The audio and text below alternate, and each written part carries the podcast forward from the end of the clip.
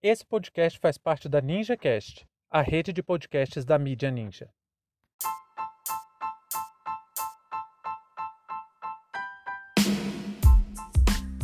É formada a CPI da Covid no Senado, ao mesmo tempo em que a educação sofre mais um ataque. Sejam bem-vindos e bem-vindas ao seu plantão informativo com análise e opiniões a partir de uma perspectiva histórica. Eu sou Arnaldo de Castro, em conjunto com Brenda Salzman, e hoje é dia 14 de abril de 2021. Para você ter acesso ao nosso conteúdo completo, visite historiaoralpodcast.com.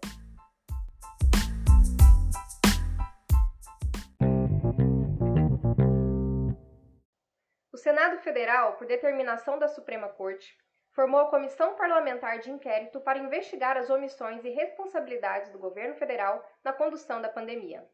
Porém, o governo conseguiu manobrar para que a CPI também incluísse nas investigações os repasses para a saúde a prefeitos e governadores.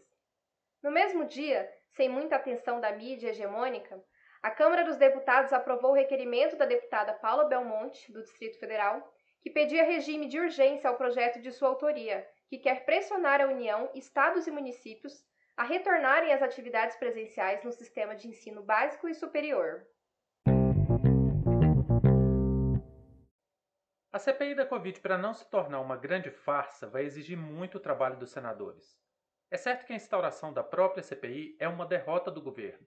A segunda derrota foi a composição da comissão, porque é composta por 11 senadores em que a maioria é bastante crítica ao governo. A resistência mesmo, o enfrentamento real nessa CPI, vai ficar em especial a cargo de Randolph Rodrigues, Humberto Costa e, por incrível que possa parecer, é o Brasil, né, gente? Aqui nada aqui é simples. Mas acreditem, teremos que contar com Renan Calheiros. A terceira derrota do governo veio com a limitação do objeto de investigação. Jair Bolsonaro trabalhou de todas as formas para impedir que a CPI fosse instaurada e, caso fosse, que ela investigasse a responsabilidade de prefeitos e governadores. Mas aqui aconteceu algo interessante. O Senado definiu que sim, vai investigar, mas somente os repasses feitos pela União aos estados e municípios. O que Bolsonaro queria era inviabilizar o trabalho da comissão, alargando tanto o seu escopo de atuação que ficaria impossível tratar do tema, e isso representou mais uma derrota para o governo, porque não houve de fato uma mudança do objeto da investigação. E aí vem talvez a mais perigosa derrota de Bolsonaro. A relatoria da CPI ficou com Renan Calheiros. O senador já foi diversas vezes atacado pelo governo e a situação ficou ainda pior entre Bolsonaro e Renan depois da interferência do presidente na eleição da presidência do Senado em 2019, quando Davi Alcolumbre foi eleito. Renan talvez seja o cara que mais conhece o regimento interno do Senado e os poderes que um senador da República tem. E isso é um perigo muito grande para Jair, porque culpa no cartório ele tem, e não é pouca. O que não falta é motivos para constatar o óbvio: Bolsonaro é o responsável pelo caos da pandemia. Só falta vontade política para mostrar isso. Mas é bom a gente lembrar que se de um lado Bolsonaro é culpado pela tragédia que estamos vivendo, por outro, isso seria impossível sem um completo apoio de deputados, deputadas, senadores e senadoras. Ontem mesmo, um novo ataque contra o povo foi votado na Câmara dos Deputados. Foi aprovado o regime de urgência para tramitar o projeto da deputada Paula Belmonte, mais uma parlamentar da base bolsonarista que quer decretar a educação como serviço essencial. O projeto é de uma cara de pau sem tamanho. Ele reconhece a educação presencial como essencial, proíbe a suspensão de aulas presenciais e ainda pretende interromper a suspensão das aulas de imediato. O lobby para isso no DF é fortíssimo e conta com amplo apoio da população e das escolas particulares. Nós, professores e professoras, temos que ouvir dia e noite responsáveis, mães e pais falando que tem que voltar logo às aulas presenciais. E um projeto como esse apresentado pelo Partido Cidadania junto com o Partido Novo é extremamente perigoso, porque, primeiro, causa uma confusão completamente desmedida na cabeça do povo. Ele diz que a educação é essencial para o crescimento do país. E quem em sã consciência discordaria disso? E isso justificaria que a escola não pode parar suas atividades, abre aspas, em face de problemas momentâneos que a sociedade esteja enfrentando. Deputada, o problema momentâneo que estamos enfrentando é uma pandemia agravada pelo governo por mais de um ano precisamente porque não foi feito nada efetivo para conter a proliferação do vírus e nem quem deveria cobrar os gestores públicos fizeram seu trabalho. Essa pandemia já matou mais de 350 mil pessoas e nós ainda nem sabemos os efeitos das sequelas que poderão aparecer para quem foi acometido pela doença. O projeto da deputada Paula Belmonte argumenta que temos um longo período de fechamento das escolas. Até cita que, abre aspas, o Brasil, neste momento, destoa de diversos países do mundo. Estamos há mais de 265 dias sem aulas presenciais. Fecha aspas. É claro que destoa. Assim como toda a nossa política sanitária destoa de todas as experiências de sucesso no combate à pandemia. Nada foi feito para conter esse caos. Já poderíamos estar voltando às aulas se o governo federal tivesse feito algo para conter a pandemia. No ano de 2021, não voltamos para a sala de aula exatamente porque o governo não está garantindo a vacinação. Aliás, está sabotando a aquisição de vacinas desde quando pôde. Se as aulas estão suspensas, é por culpa exclusivamente dos gestores públicos responsáveis pela aquisição de vacinas e imunização em massa. Até o ano passado, ainda dava para relevar esse tipo de argumento.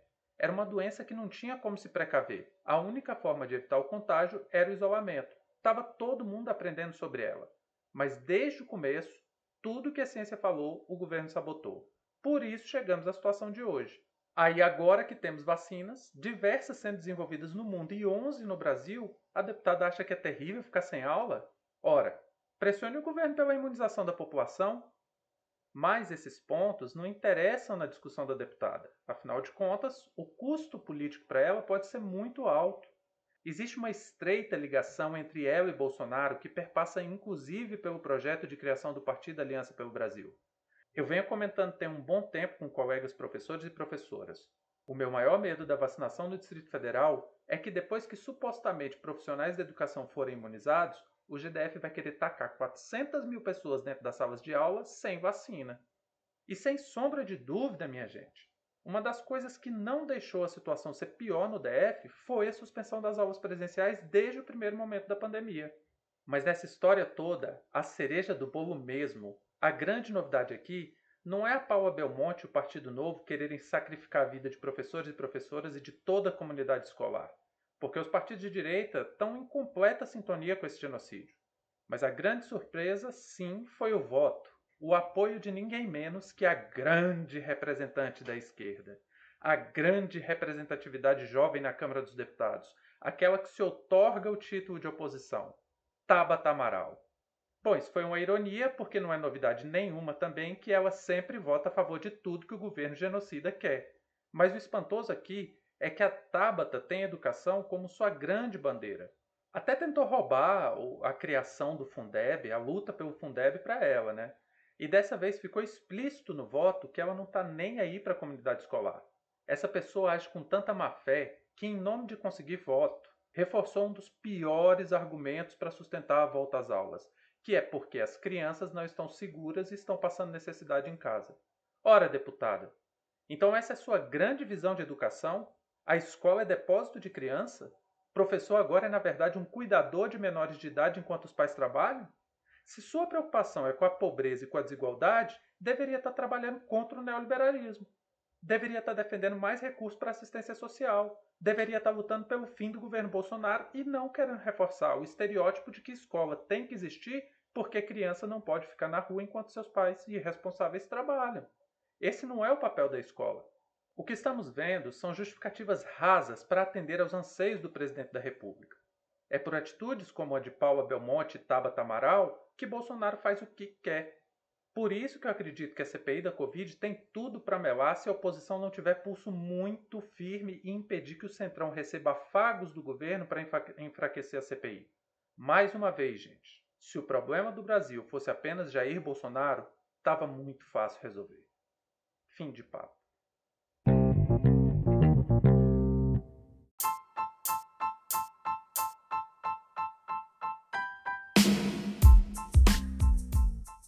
Entre tantos fatos que nos cercam e com a velocidade de informações a que estamos submetidos, essa foi nossa escolha para o destaque de hoje. Se você quiser participar do nosso financiamento coletivo, acesse catarse.me história. Muito obrigado a você por prestigiar nosso trabalho e até a próxima.